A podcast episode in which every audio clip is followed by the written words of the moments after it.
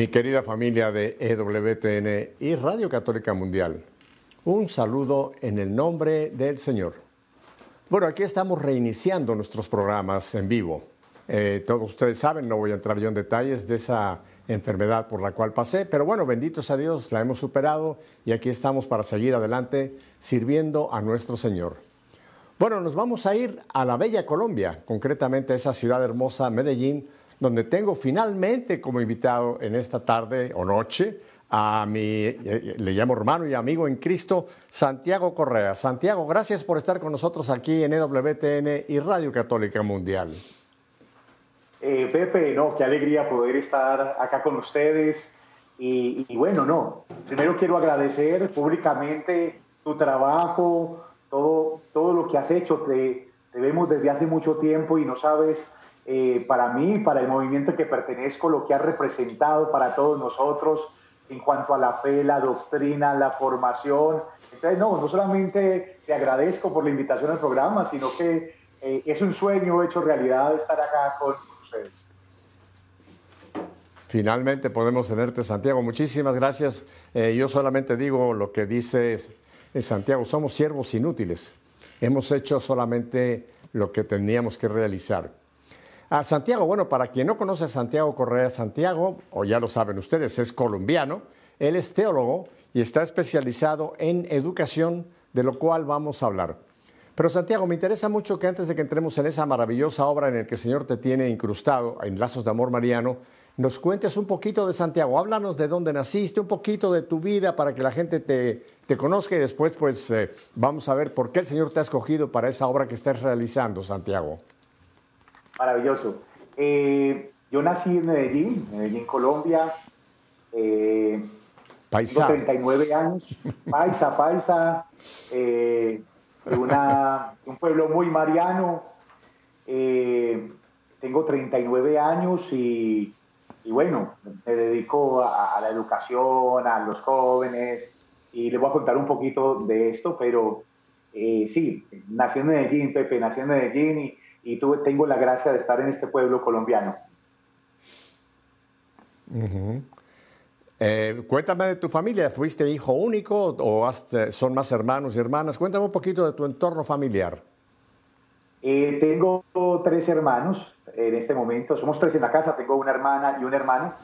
Y, y, bueno, nazco en una familia católica no practicante en este momento, gracias a Dios todos están eh, bien en la fe, todos están practicando la, fe católica, pero no, nazco en una familia católica, pero como nos tocó a muchos de mi generación nacer en una familia donde eran católicos de nombre, pero no se practicaba, no, se oraba, no tenían idea de lo que era el rosario, ni, lo que era el Santísimo, por ejemplo, ni, ni lo que era la Eucaristía. No, no, desconocía todo lo de la fe católica, simplemente éramos católicos de nombre. Y eso me llevó en mi juventud, aproximadamente a los 14 años, eh, que me tomara una secta protestante y me enredara la cabeza. bueno, no, les agradezco mucho porque fue el primer contacto que tuve con, con el Señor, pero me provocaron después un dolor muy grande porque eh, me llenaron la cabeza de cosas contra la madre, contra la Eucaristía, contra el Papa. Te estoy hablando, Pepe, que yo termino mi, mi bachillerato, mi secundaria, y completamente protestante, y, y voy, a, voy a tener ese encuentro fuerte con, con, con, Dios, con la comunidad, con Lazos de Amor Mariano, conociendo al fundador, eh, al fundador de Lazos de Amor Mariano, a Rodrigo, lo conozco en una esquina por casualidad, eh, le digo, un amigo me había dicho, porque estábamos en un grupo y todos fueron a llevarle una rosa a la Virgen María y yo no quise. Yo dije, no, no, no, yo qué le voy a llevar esa rosa, lo, de siempre, eso es idolatría, ustedes están confundidos. Y mi amigo, mi compañero me dice, hombre, qué bueno que conocieras la Iglesia Católica y hay un señor de la Iglesia que se llama Rodrigo, qué bueno que lo conocieras, él te podría explicar. Y por esas diosidencias, un día iba caminando con mi compañero y me lo encuentro en una esquina y dice, vele, Rodrigo. Y, yo, y yo, voy, yo voy en mi tono soberbio y me digo, ah, bueno, voy a hablar con Rodrigo para, para quitarle esa idolatría. Y me presento con Rodrigo, armado, yo con las armas en la mano, y le digo, eh, Rodrigo, yo sí, yo soy protestante, eh, yo quisiera pues como, como ayudarte a salir del error en el que tienes y todo. Rodrigo sonríe y me dice, y me dice qué bueno que un joven, que un joven siga a Dios y, tenga gusto de Dios y quiera conocer la verdad, no, bienvenido, eh, me puedes hacer todas las preguntas. No, en la primera sonrisa yo dije, me impactó, esto es de Dios, yo sentí algo en mi corazón que dije, bueno, acá debe haber algo y empezó a dar mi apologética básica, a enseñarme de los padres de la iglesia, del magisterio de la iglesia, del amor al Papa, de cómo, de cómo esto es completamente, está en las escrituras, en la tradición. Y, y evidentemente, no, pues empiezo mi aventura con Dios en este movimiento. Hemos visto crecer y hemos visto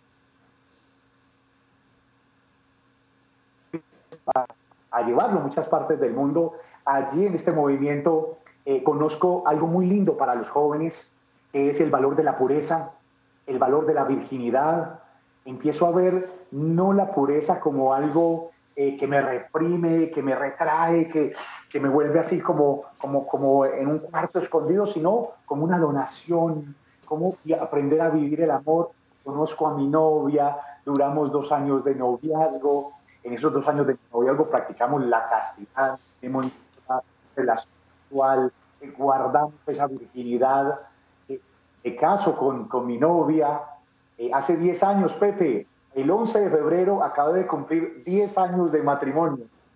Entonces, me caso con ella y, y, Dios nos da la gran bendición, porque conocemos por lo manevite, por el, por el magisterio de la iglesia, que uno de los grandes miedos que el enemigo ha colocado en los matrimonios es el miedo a los hijos. Cuando vemos que en el Antiguo Testamento, en el Nuevo Testamento, los hijos son una bendición, como flechas en la mano del cazador. Entonces, eh, Dios nos empieza a bendecir y tenemos, Pepe, siete hijos, siete hijos y pidiendo al Señor de la gracia que Él quiere de tener muchos más.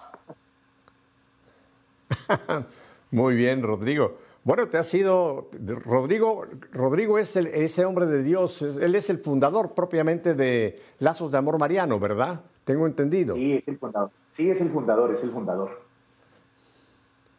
Oye, Santiago, y entonces tú, volviendo un poco a tu historia, tú tienes ese encuentro con los hermanos, eh, yo les llamo hermanos esperados, mucha gente les llama hermanos eh, separados, yo digo que algún día, primero Dios, antes de que el Señor vuelva, tenemos que ver cómo logra el Espíritu Santo llevarnos a la unidad, ¿no?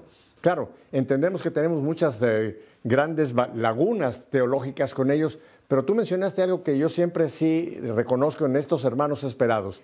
Ellos tienen claro que hay que tener un encuentro con el Señor. Y yo veo que tú en ese, en ese grupo evangélico, ese grupo protestante, tuviste un encuentro con el Señor. Que lo habíamos perdido nosotros en la Iglesia Católica, Rodrigo. Gracias a Juan Pablo, después vino Benedicto, después ahora Francisco, que han vuelto a hablarnos mucho de ese encuentro personal que sí, los hermanos evangélicos tienen muy claro eso. Después tenemos grandes diferencias teológicas, pero por lo menos ahí estamos de acuerdo. Oye, cuéntame, eh, de, la familia tuya, cuando tú estás en este grupo eh, protestante, ¿ellos también se hicieron protestantes o tú eras el único que andabas por esos caminos, Santiago? No, no, no. Ellos, ellos no se hacen protestantes, ellos no se hacen protestantes, incluso mi papá, católico, como les decía, no practicante, al ver que yo me había hecho protestante y he sido muy apasionado toda la vida, se asustó mucho y me dijo, no te doy universidad si sigues yendo a la iglesia protestante.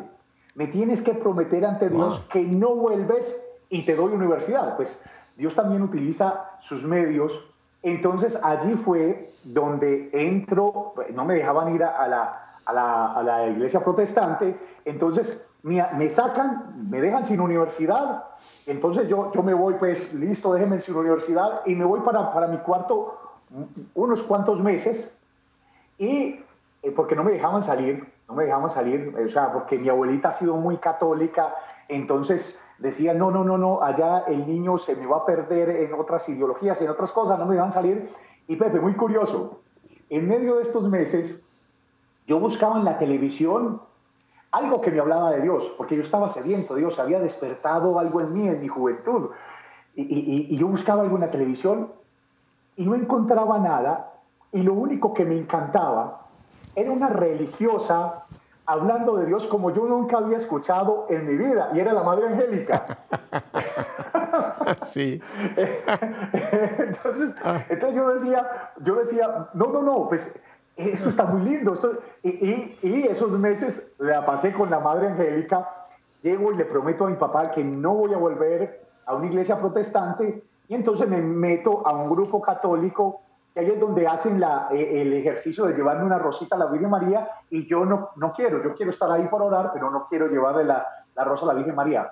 Pepe, me pasaba, tú dices algo muy lindo del encuentro que ellos tienen con el Señor pero después cuando uno reflexiona y cuando uno ve los tesoros de la Iglesia Católica, yo veo lo que le pasa a todo protestante que vuelve a la iglesia, lo que le pasó a los peregrinos de Maús. Ellos estaban con Jesús, Jesús hablaba, se emocionaban. Entonces uno en la iglesia protestante es mucho de emociones, entonces usted, usted se emociona, aleluya, esto y lo otro. Pero yo vivía de una emoción pero no había reconocido a Jesús, porque los, los peregrinos de Maús le reconocen cuando Jesús parte el pan y queda la Eucaristía. Entonces dice la Sagrada Escritura que allí le reconocen. Entonces eso me pasó a mí cuando entro a la iglesia, cuando conozco a Lazos de Amor Mariano. Ya no solamente era una emoción, sino que era reconocerle, vivirle, seguirle. Ya no solamente era la parte de las pasiones, la parte de las emociones, sino la parte del entendimiento, de la voluntad, quién es Dios, por qué sigo a Dios. Eh, eh, conocer a Santo Tomás de Aquino, por ejemplo, eh, fue una bendición grande, conocer a Chesterton, a, todos los grandes autores católicos. Entonces sí, Pepe, me pasaba eso. Yo después miraba, emocionaba mucho, pero no le reconocía, porque uno ver a Jesús y verlo sin su madre, ver a Jesús y verlo sin su iglesia, es, es no reconocer a Jesús. Te cuento una experiencia, Pepe, que a nosotros nos marcó mucho como jóvenes. Y es que nosotros escuchábamos mucha música protestante al inicio del movimiento. Que, eh, mucho a los cantantes eh, y lo hacen con, con mucha calidad. Eh, pero el fundador, en una luz que, de esas que, que, da el Espíritu Santo, nos dice, no, no, no volvamos a escuchar música protestante. Pero, pero es que no tenemos más. Dice, no. Mira, ellos le cantan un Jesús sin la mamá, sin la madre. Le cantan un Jesús sin... Le cantan un Jesús sin la Eucaristía. Entonces nos decía Rodrigo a nosotros como jóvenes, busquemos canciones que le canten a nuestro Jesús completito. Al Jesús con la Eucaristía, al Jesús con la y, ahí empezamos a conocer los grandes artistas, a Martín Barberde, a Luis Enrique Ascoy, a los grandes artistas católicos que tenemos. Entonces, como te digo, ya no era una emoción, sino una convicción. Ya no, ya no era simplemente tener la emoción, sino tener la convicción en la formación, ver cómo la iglesia, el magisterio de la iglesia encaja perfectamente. Es como un rompecabezas que si quitas una fichita se desbarata. Todo encaja, todo es perfecto y que la y el conocimiento de la iglesia da una lectura distinta. Ah, te voy a pedir un favor técnico, si te puedes quedar un poquito en tu respaldo, en tu silla, porque cuando te me acercas un poco a la cámara, tu micrófono nos hace un poquito, se corta un poco. Ahí estás perfecto. Eh, te hago una corrección en, pleno, en plena filmación, pero estamos bien, somos amigos. Ahora cuéntame, Santiago. Conociste, conociste a la que es tu esposa y después vamos a hablar de esa hermosa familia que tiene siete hijos. ¡Wow! ¡Qué bueno! Eh, la conociste ya dentro de Lazos de Amor Mariano. ¿Cómo fue ese encuentro con ella y cómo se llama ella para que también aparezca su nombre aquí? Mi esposa se llama Lina. Se llama Lina. La conocí en el movimiento, la conocí eh, en medio de, de la evangelización eh, al inicio estuve en muchos retiros de conversión, sirviendo con ella, esto, y me fue cautivando, me fue cautivando y no solamente su belleza eh, física, sino que me fue cautivando su alma, me fue cautivando su piedad, me fue cautivando estas cualidades que, que son para toda la vida. O sea, cuando, cuando tú, Pepe, aprendes a amar a una mujer, eh, por su alma, aprendes a ver a Cristo en ella. Entonces ya no es el amor humano que se agota rápido, ya es el amor de Cristo que nutre y va generando ese amor para toda la vida. Y, ha sido muy lindo porque yo siempre en los consejos que damos a matrimonios, eh, matrimonios que de, pronto tienen problemas, eh, siempre les digo, miren, no hay nada más hermoso que amar a una mujer para toda la vida. Cuando tú aprendes a amar y cuando aprendes a ver a Dios en ella, ese amor se convierte en un amor infinito porque viene de Dios. Y, y tú no vas a necesitar ojos para ninguna mujer, Pepe. Yo todos los días amo más a mi esposa. Todos los días.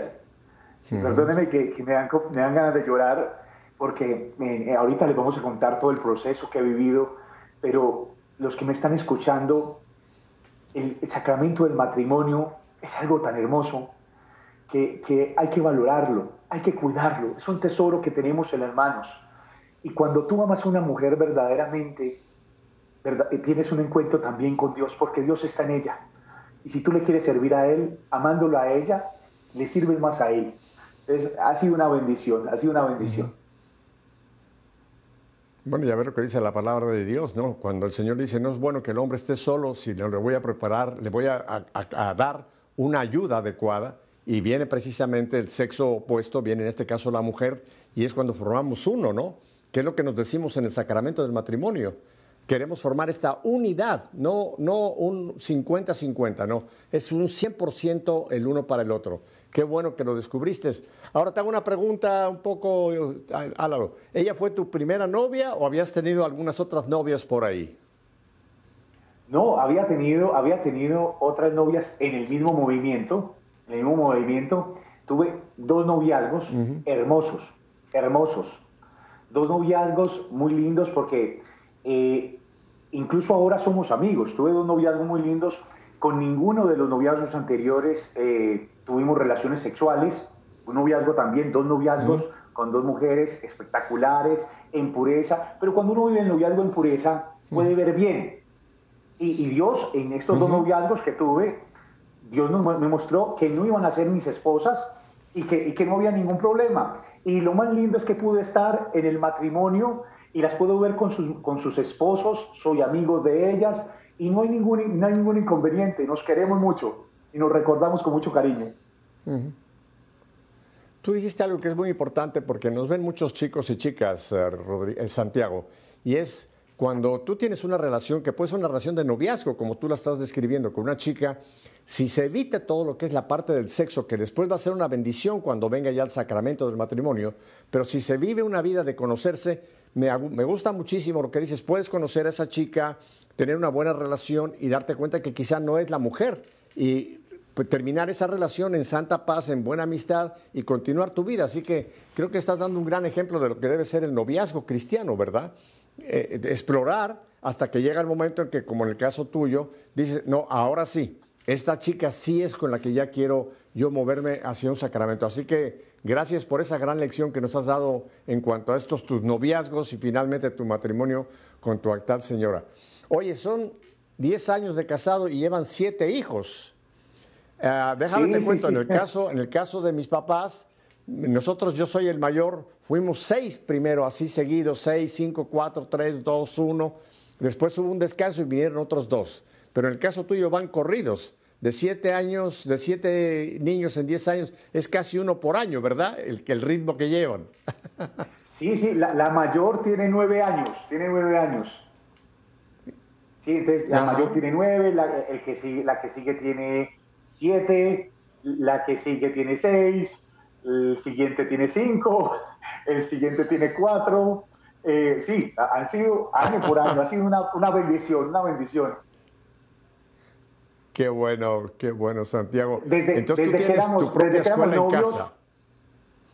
Sí, sí, sí, tengo la, propia escuela en casa. Desde que éramos novios, eh, orábamos, orábamos y, y, estudiábamos mucho, por ejemplo, la vida de los padres de Santa Teresita del Niño Jesús, de, los grandes santos matrimonios que tiene la, iglesia, y estudiábamos muy a fondo la Humane Vitae, la Casti Connubi, eh, la Familiares Consorcio, estudiábamos estas encíclicas tan hermosas, tan lindas, y la teníamos clara. Sabíamos que, que queríamos, si era la voluntad de Dios, tener una familia numerosa.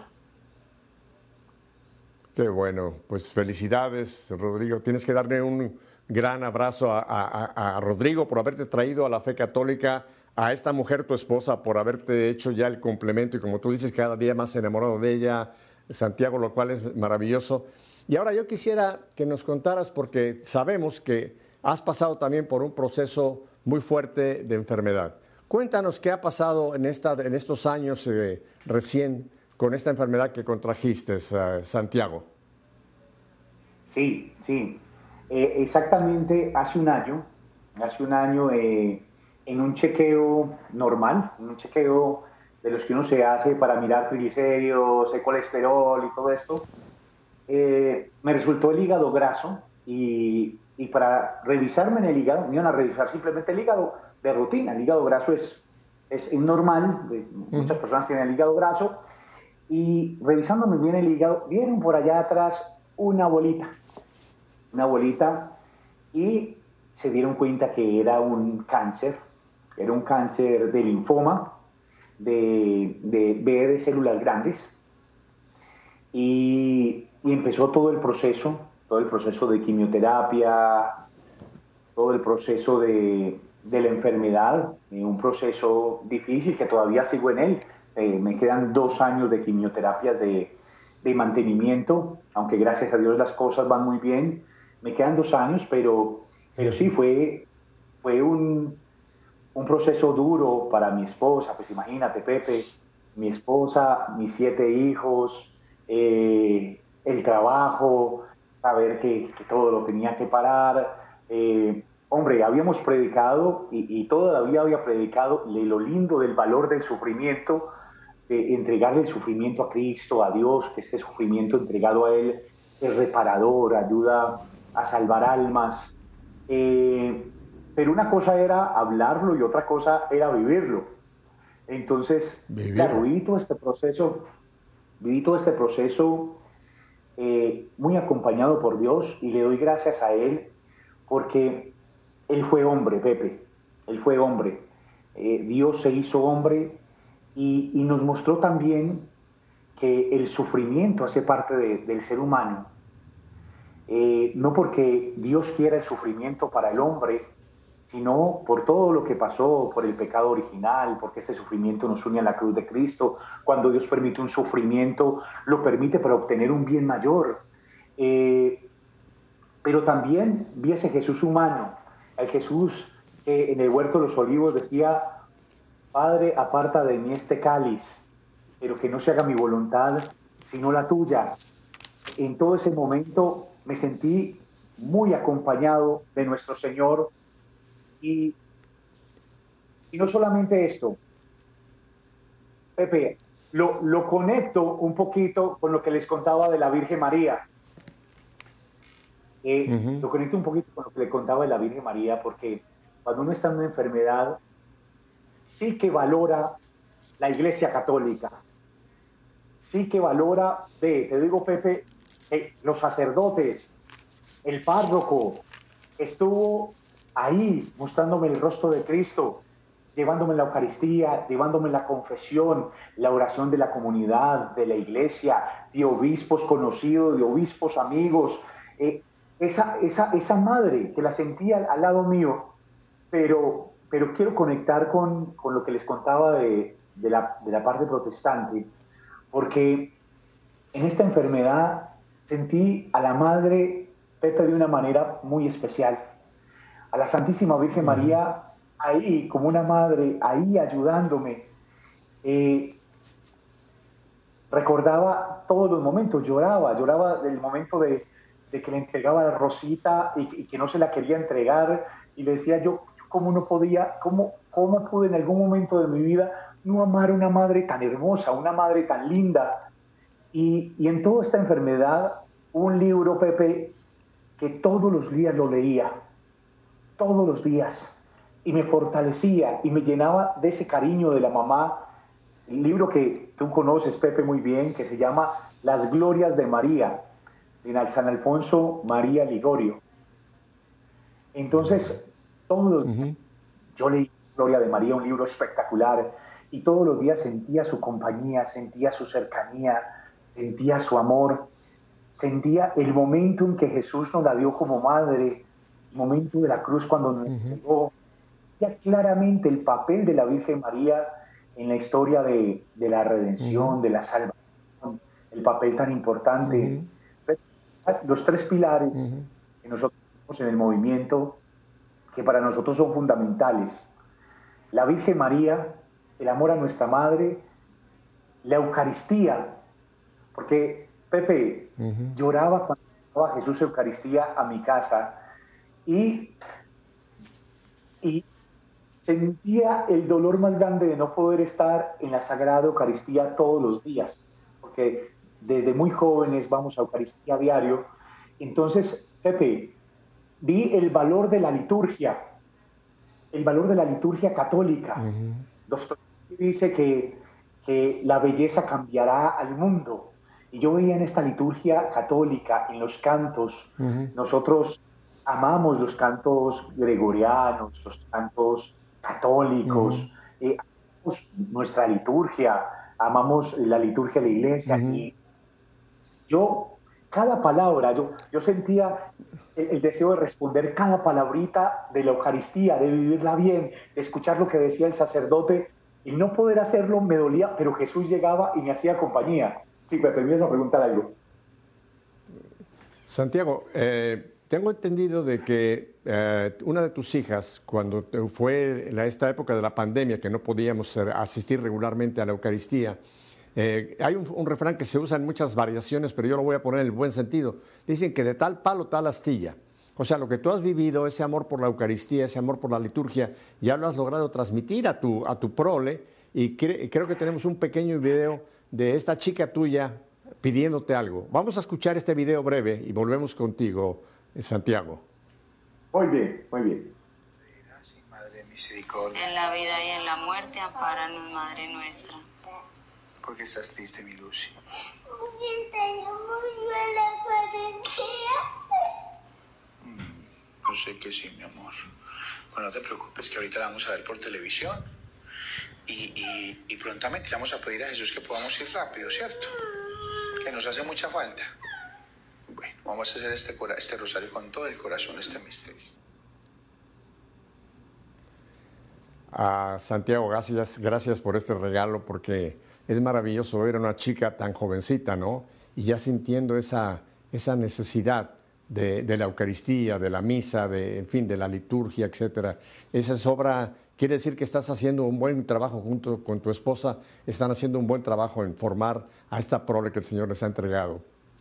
Mira, volviendo a, lo que tú mencionabas, el papel de, la Virgen eh, durante momentos de crisis, Tú me imagino que te recuerdas las últimas palabras que, bueno, el último diálogo que tuvo Nuestra Señora de Guadalupe con San Juan Diego. Cuando San Juan Diego eh, le cuenta que pues su tío está enfermo, que él iba a buscar un sacerdote para que le diera eh, la extrema unción. Y lo que le dice la Santísima Virgen, yo creo que te lo dijo a ti en otras palabras quizá, pero dijo, ¿qué te aflige? ¿Qué te preocupa? ¿No estoy yo aquí que soy tu madre? no, es, no estoy aquí que soy tu madre, no temas a ninguna enfermedad, le dijo la Virgen, fíjate. Y esas palabras yo las repito mucho porque creo que siguen siendo de una actual eh, eh, validez para, para este momento, para cualquiera de nosotros, ¿no? Ese papel de madre, ese papel de la Virgen María, ¿qué te preocupa? ¿Qué te aflige? No estás aquí que soy, no estoy aquí que soy tu madre, no te tengo entre mis brazos, no temas a esta ni a ninguna otra enfermedad. Yo creo que la Virgen te lo dijo muy claramente a ti, eh, clarísimamente Santiago durante este tiempo de, pues de terapias y de pasar por tantos eh, momentos difíciles. Una pregunta eh, de tipo médico. ¿El cáncer en dónde fue localizado, Santiago?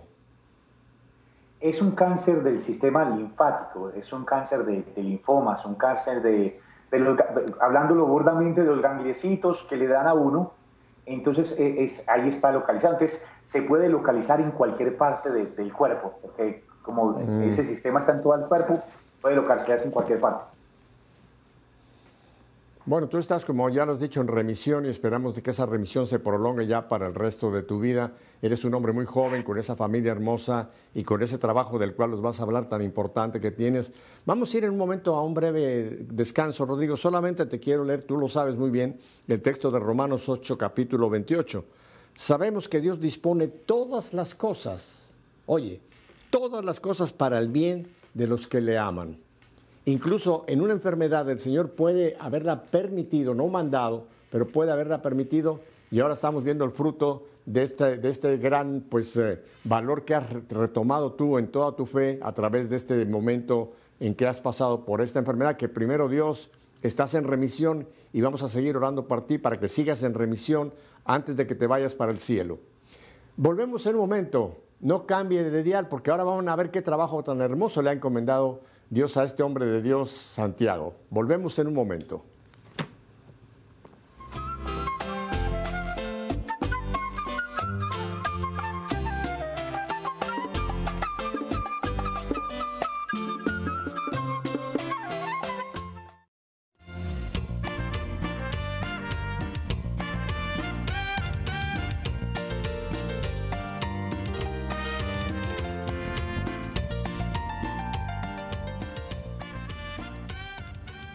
Bueno, volvemos a esa bellísima ciudad, Medellín, Colombia, donde tengo el gusto de tener finalmente conmigo aquí a Santiago Correa. Santiago, ya nos has contado pues de este proceso por el que has pasado y gracias a Dios que nos has comentado que estás en remisión y vamos a seguir orando muy fuerte para que continúes tú todos los años que el Señor todavía te quiera tener con nosotros. Ahora, cuéntame, eh, como teólogo especializado en educación, ¿qué es el trabajo que, que estás realizando que creo que tiene un enorme valor? Eh, para, para, para, el mundo futuro y para el mundo presente. Cuéntanos de tu trabajo, eh, Santiago. Eh, muy bien, muy bien, Pepe. antes quisiera, Pepe, decirles a todas las personas que en este momento de pronto tienen cáncer o estén pasando por, por algún momento de enfermedad, les quisiera decir que no están solos, que la iglesia está con ellos, la Virgen María, Jesús, y que pase lo que pase, todo va a estar bien porque fuimos creados para la eternidad. Que supongamos que las cosas aquí no salgan bien, pero vamos a ir al cielo. Nosotros, más allá de toda angustia, creemos en la eternidad, creemos en el cielo. Entonces, todo estará bien. Lo peor, lo peor que puede pasar es lo mejor, estar con el Señor eternamente. Entonces, entonces no se angustien, Dios está con nosotros, unido a todos los que están enfermos, Dios y la Virgen están con nosotros. Bueno, Pepe, sí, a ver, me dedico, por, por gracia de Dios, soy director de tres colegios, eh, dos colegios presenciales y un colegio virtual. Eh, nunca, nunca pensé que Dios me iba a poner a trabajar en educación no, no, no, nunca, nunca me pasó por, la cabeza, por la mente. Eh, pero las cosas de Dios se, van como armando. Dios como que, Dios es todo un arquitecto. Él, va armando las piezas y, uno, mira hacia atrás y uno dice, ay, eh, con razón Señor me, ponías a hacer esto en, tal época. Ah, eh, yo fui director de la comunidad de lazos de amor mariano de matrimonios y luego fui director de la comunidad de lazos de amor mariano de niños. Y Dios me estaba preparando porque iba a trabajar con padres de familia e iba a trabajar con niños. Entonces, sí, Dios, Dios nos ha llamado en la comunidad a una labor muy linda, muy linda. Porque empezamos a ver, eh, cuando, cuando estábamos empezando a crecer y nos íbamos a empezar a casar, Pepe, nos llevaban casos muy tristes de, niños adoctrinados en colegio de una manera brusca en cuestiones de ideología de género, niños que obligaban a vestirse de mujeres, eh, niños que obligaban a, hacer cosas no, horrendas, que nos, que nos escandalizaban a, nosotros. Pues hay de aquel que escandalice a uno de los pequeños, a uno de los niños, más le valdría eh, eh, colocarse una piedra de molino en el cuello y, arrojarse al mar. Entonces nosotros empezamos a ver cómo incluso lastimosamente, y perdóname Pepe que diga esto aquí, pero lastimosamente muchos colegios católicos empezaron a perder el espíritu con el cual habían sido creados. Y habían sido creados con el espíritu de la fe, con el espíritu de, dar a Dios. Y cómo todo se iba, la doctrina se iba distorsionando. Y no solamente nos pasaba en los colegios, sino que veíamos universidades y todo. Empezamos a ver todo esto y dijimos, hombre, hay, hay que hacer algo. O sea, nuestros futuros hijos, ¿cómo vamos a hacer para educarlos? ¿Cómo, cómo vamos a hacer para, para, para ayudarles? E, esto está, esto está muy mal en, cuestión de educación y nuestro fundador dijo, no, debemos de fundar colegios, montemos colegios, empecemos a, a estudiar educación y empezamos a ver que Dios, sí, Pepe, ¿no vas a decir algo?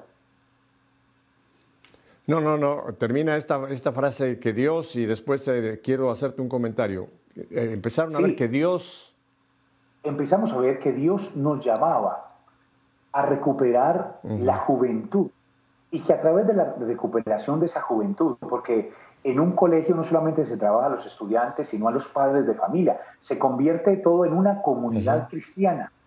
¿Y cómo si hacíamos el trabajo bien? Podríamos servir a la iglesia en vocaciones, no solamente a, la vocación al matrimonio, sino vocaciones sacerdotales, religiosas, y empezábamos a ver que si hacíamos una muy buena formación, le podíamos ayudar a la iglesia, y eso empezó a motivarnos. Empezamos a ver los resultados, niños que salían del colegio, se iban para el seminario, se iban para, para el convento, para las carmelitas, empezaban a sufrir vocaciones, empezaban los chicos a tener criterio, a no dejarse mover por las ideologías, y empezaban los chicos a vivir esa alegría de la juventud cristiana y de la juventud católica con un solo método, Pepe, el método de la iglesia, que ha sido madre y maestra.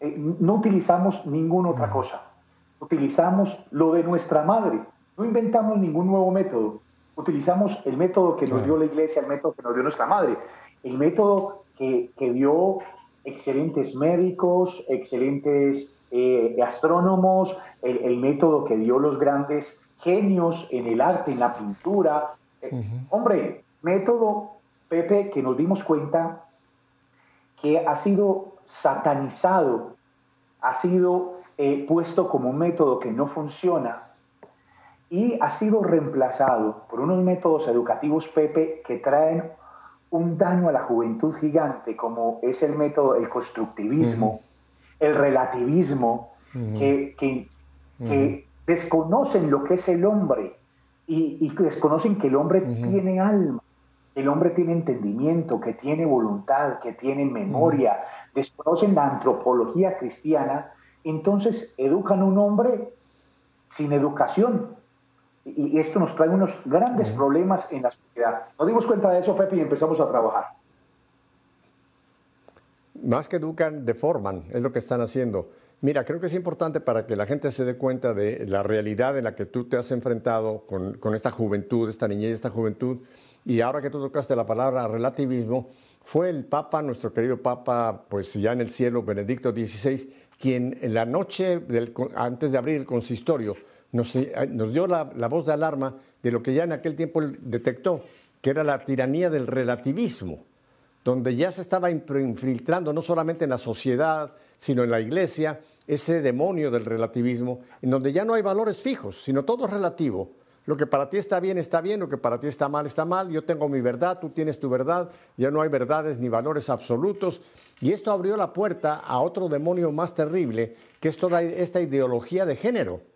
Ahora, la gente no se da cuenta, este, Santiago, de que este es un plan mundial demoníaco, orquestado, para infiltrarse en, todo el mundo, no solamente en Latinoamérica, en Europa, eh, es un plan mundial para acabar con, nuestros valores de cualquier religión, católicos, protestantes, islamistas, judíos, cualquier religión hay que acabar con ella porque siguen diciendo lo que Marx dijo, que la religión es un opio del pueblo. Y solamente para concentrarnos en un área que es la que tú estás tocando, esta, esta, esta digamos, esta corriente de ideología de género la han, la han infiltrado en nuestros sistemas escolares, donde desde la más tierna edad ya quieren cambiar o lavarle el cerebro a los niños y niñas en cuanto a que el sexo no es una determinante de, nacimiento, sino que el sexo uno tiene que elegir cuál es la preferencia que esta persona o este niño, esta niña va a querer tener de sexo. Es terrible, es demoníaco. Y tú citaste la cita, y te voy a dejar que tú nos expliques cómo lo has visto tú. Está en el capítulo de Mateo 18, versículo 6, fíjate. Pero el que lleve a pecar a uno de estos pequeños que creen en mí, más le valdría que le colocasen al cuello una piedra de molino y lo arrojaran al fondo del mar. Esta es una realidad. Hay esta corriente que quiere precisamente infectar a nuestros niños. Y ustedes han visto que hay que trabajar con estos niños, y tú lo has dicho, me encanta esta idea, con los criterios de la iglesia, no los criterios del mundo, ni los criterios de los gobiernos. Cuéntanos pues de este trabajo que estás realizando que me parece importantísimo, porque hay muchos padres que seguramente están con nosotros en esta tarde y les interesa oír cómo están trabajando ustedes en estas escuelas. Por cierto, las escuelas son escuelas de lazos de amor mariano, ¿verdad? En las que tú trabajas. Sí, sí, sí, sí, Pepe. Ajá. Cuéntanos el sistema que están empleando, sobre todo tú, Santiago, como director. Sí, Pepe, mira. Lastimosamente, eh, se ha metido en nosotros los católicos un complejo, un complejo, un complejo eh, que nos lleva a tener miedo a predicar nuestra fe. Como tú lo dijiste, muy bien dicho, esto ha sido orquestado, o sea, ha sido trabajado, trabajado. Cuando el comunismo, cuando los comunistas se reúnen en la escuela de Frankfurt, ellos ven que no eh, armamentísticamente, con las armas no pudieron gobernar el mundo. Y hicieron un plan para gobernarlo a través de la educación, metiendo ideologías, porque la educación es un arma. Nuestro Señor Jesucristo es el educador por excelencia. Cuando usted escucha el sermón del monte, cuando usted escucha las parábolas, eh, eso es pedagogía pura, pedagogía pura. Eh, yo tomo a todos mis profesores y les damos todo el método cristiano a través de Jesús. Entonces, como te hablaba Pepe, hemos entrado a un complejo y hemos quitado los grandes pilares de la educación de nuestros colegios católicos. Esos grandes pilares son tres. La filosofía, la filosofía de Aristóteles, la filosofía de los grandes clásicos que arman el pensamiento, que arman la lógica, que le ayudan al chico a, pensar. Eh, por ejemplo, acá en Colombia quitaron la filosofía de todos los colegios, de todos los colegios, porque es que la materia que la iglesia siempre ha tenido como una herramienta para ayudar a explicar los misterios teológicos. Quitaron la filosofía de los colegios ya usted va a un colegio y nadie sabe quién es Platón, quién es Sócrates, nadie sabe de oratoria, nadie sabe qué es un sofista. Donde los colegios estudiaran los sofistas, se darían cuenta que todos los gobernantes de ahora y todas las ideologías son simplemente sofismas de distracción, sofismas del hombre de, paja, sofismas, todos los sofismas los estudiarían. Y, y es muy, muy curioso, Pepe, porque en nuestras clases llegan los, los estudiantes y dicen, vea, este político tal, este comunista tal, vea, esta, esta eh, ministra de ideología de género del país, vea, profe, lo que usted nos enseñó, vea, ella está haciendo un sofisma de esto, esto, esto, esto. Aprenden a identificar, aprenden a manejar la lógica. Entonces han quitado la filosofía, han quitado la filosofía, han quitado, Pepe, la ética, que es en nuestra palabra cristiana la moral. Entonces, entonces claro, han quitado la moral cristiana de los colegios eh, con un miedo. No, hombre, es que nosotros estamos convencidos que la palabra de Dios es dynamics, es poder, es poder de Dios. La palabra de Dios no solamente convence, sino que deleita, atrae. Entonces, entonces claro, nosotros damos la moral y tenemos unos, unos teólogos moralistas que son lo más lindo de la iglesia, por ejemplo, un Antonio Rollo Marín, un Antonio Rollo Marín, un dominico que da las bases de la moral fundamental, la moral eh, matrimonial. Entonces, nosotros, Pepe, damos toda la moral eh, a los chicos de una manera increíble y la toman de una manera hermosa. Y toda la parte, Pepe, de la sexualidad es una parte muy importante que yo le digo a los padres de familia, en eso nosotros tenemos que estar muy activos, porque los padres de familia deben de ser los primeros que educan al niño en la moral sexual. Son los primeros que le enseñan al niño, que le dicen al niño, que le hablan al niño, que tienen, eh, yo lo llamo, vacunar al niño, porque si papá y mamá me hablan de lo lindo del sexo, de lo lindo de la sexualidad humana, ya si un amiguito, si un profesor en cualquier parte me va a decir algo, no, mi papá me lo dijo de primero. Entonces nosotros trabajamos todo esto y son los padres de familia los que llevamos, nosotros profesores, no hablamos de este tema con los chicos, sino que hacemos campamentos donde el padre de familia es el que le explica al niño, el que le dice según las edades, le damos el método, según la moral cristiana y según un regalo que tenemos en la iglesia, que es la teología del cuerpo. Es un regalo que nos dejó Juan II, que nos da unas luces a los padres de familia, todo padre de familia, si estudia bien la teología del cuerpo, si le explica esta teología del cuerpo a su niño, ninguna ideología lo va a arrastrar, ninguna, ninguna. Va a quedar la cosa perfecta, clara, linda. Entonces, han arrebatado la filosofía, han arrebatado la moral y han arrebatado la religión, Pepe, la religión. La religión como la deberíamos de dar nosotros los católicos, con alegría, con pasión, mostrando las verdades de la iglesia. Nosotros, Pepe, religión, nosotros tenemos cinco horas a la semana de religión en nuestros colegios, porque lo vemos como una materia fundamental. Decía Santo Tomás que si el niño está en gracia, si el niño tiene, si el ser humano tiene fe y está en gracia, las verdades humanas, matemáticas, física, química, la van a entender de una manera perfecta, porque la gracia va a dar unos elementos esenciales para poder acercarse a la naturaleza que nos lleva a Dios.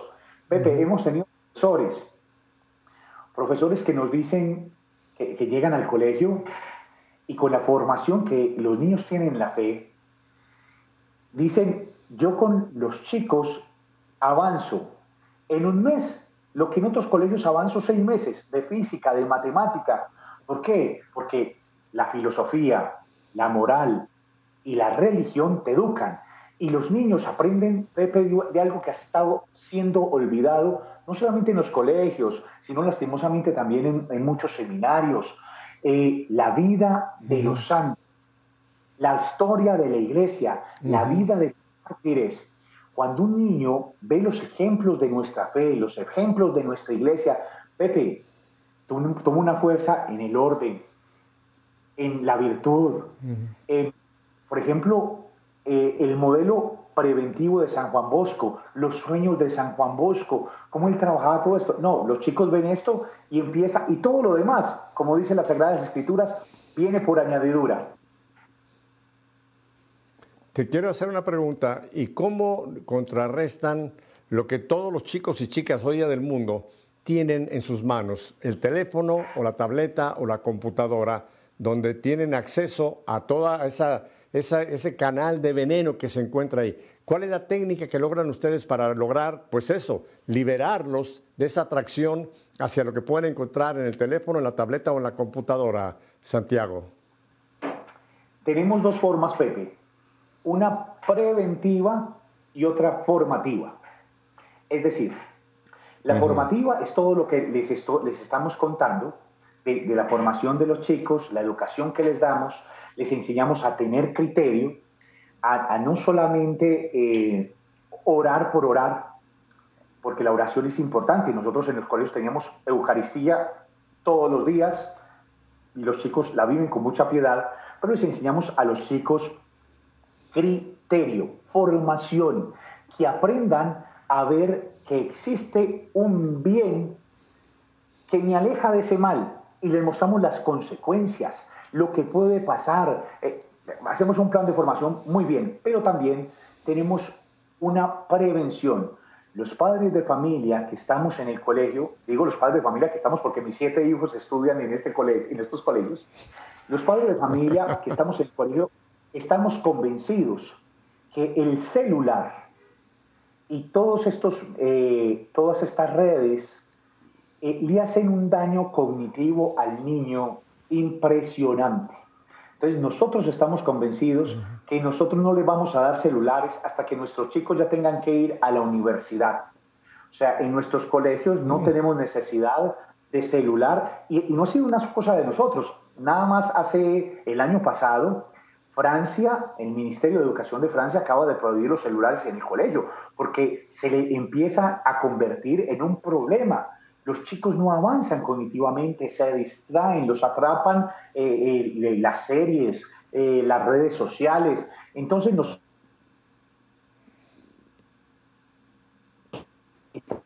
vencidos que el celular, el niño, es un, es un peligro para el niño es un peligro por la cantidad de ideologías que le pasan allí, por los ataques que tienen eh, de, redes sociales, de reggaetón, que para nosotros en Colombia ha sido una tragedia, este, este tipo de música. La pornografía. Entonces nosotros estamos convencidos de eso. La pornografía. Un chico, un chico en, en, una hora tiene acceso a toda la pornografía que los de mi generación tuvimos acceso en, eh, eh, en toda la juventud. Entonces, claro, nosotros vemos un gran peligro que Evidentemente, el celular, cuando ellos ya crecen en criterio, cuando ya, ya pueden utilizar las, las redes sociales para evangelizar, para, para escuchar cosas buenas, eh, eh, no son intrínsecamente malas. Pero antes de darle un celular al niño, nosotros le damos el criterio. Tenemos toda la formación a secundaria para poder mostrarles qué está bien y qué está mal. Entonces, Pepe, nuestro colegio funciona y todos los colegios católicos funcionan si hay papás católicos, si hay padres de familias convencidos que no solamente quieren que su niño sea católico, sino que ellos también quieren practicar el catolicismo. Eso es algo que yo le digo a los padres de familia cuando entran a los colegios, Pepe, les digo, miren, el colegio es un colegio para continuar el proceso que está en, que está en el hogar, para continuar y cuidar el proceso que está en casa. Pero ningún colegio va a poder lograr ayudar a un niño si sus padres no son convertidos. Eh, eh, eso es, esto es evangelio puro. La transmisión, la transmisión de la fe está por el padre y por la madre. El colegio ayuda, cuida y continúa esos procesos. Santiago, yo quisiera tener una hora más de tiempo, pero desgraciadamente me quedan un par de minutos. Eh, una gran verdad acabas tú de decir, y esto lo dijo San Juan Pablo II en un libro que yo sigo recomendando, Familiares Consorcio, donde dice ahí, si no me equivoco, en el numeral 14, los padres, por ser los progenitores de la prole, tienen la gravísima responsabilidad de ser los primeros formadores de la prole. El colegio es un complemento, pero tú acabas de poner el punto clave. Lo que no se vive en casa, no esperen que un colegio religioso, un colegio de lazos de amor, un colegio parroquial, etcétera, lo va a hacer. Y aquí es donde viene la gran clave. Los padres no pueden eludir la responsabilidad de ser el primer ejemplo y modelo y formador de los hijos. Después colegios como el que tú mencionas van a complementar perfectamente ese trabajo y me encanta que ustedes trabajan con los padres y trabajan con los chicos. Eh, el tiempo se nos ha ido, Santiago. En este minuto y medio que me queda, ¿cuál sería tu último mensaje a reserva de que en un futuro hagamos otro programa ampliando todo lo que están haciendo en estas escuelas de lazos de amor, Mariano? ¿Qué nos dirías en este minuto? Claro que sí. Les diría en este minuto un mensaje a los padres de familia, Pepe. Eh, les diría que un alma es muy sagrada, porque nuestro Señor Jesucristo dio la vida y hubiera dado la vida por una sola alma. Y nosotros como padres de familia tenemos una misión muy grande y muy importante, y es llevar estos hijos que Dios nos dio, ayudarlos a llevar al cielo. Somos co-creadores con el Padre, pero también somos coevangelizadores con Dios. Nosotros debemos de llevar a estos niños y darles el Evangelio, que es el mayor regalo que le podemos dar en nuestra vida, el mayor regalo que le podemos dar en nuestra vida. Entonces no tengan miedo, un alma de un niño vale mucho y un alma de nuestros hijos vale mucho. Si tienes que ser valiente y a tu niño te lo están dañando en un colegio, No tengas miedo de sacarlo y hacer, por ejemplo, homeschooling, que es, que es también un, un método excelente de educación. No tengas miedo. Mira, tu niño fue creado para la eternidad y tú eres el protector de esa alma. Así que, padres de familia, tenemos una misión muy importante. Dios está con nosotros y bueno, que Dios les bendiga a todos y gracias Pepe por esta invitación y, que Dios les bendiga también y te bendiga tu salud y puedas hacer muchos programas como estos. Bueno, pues te prometo que en un futuro vamos a hacer otro programa porque quiero ampliar mucho esto que hemos apenas, apenas esbozado contigo. Así que muchas gracias, mi querido Santiago. Y a ustedes, mi familia, ya saben mi despedida. Si Dios nos concede una semana más de vida, volveremos la siguiente semana para seguir haciendo esto que hemos oído, que nuestra fe sea una fe en vivo. Hasta la próxima semana, bendiciones.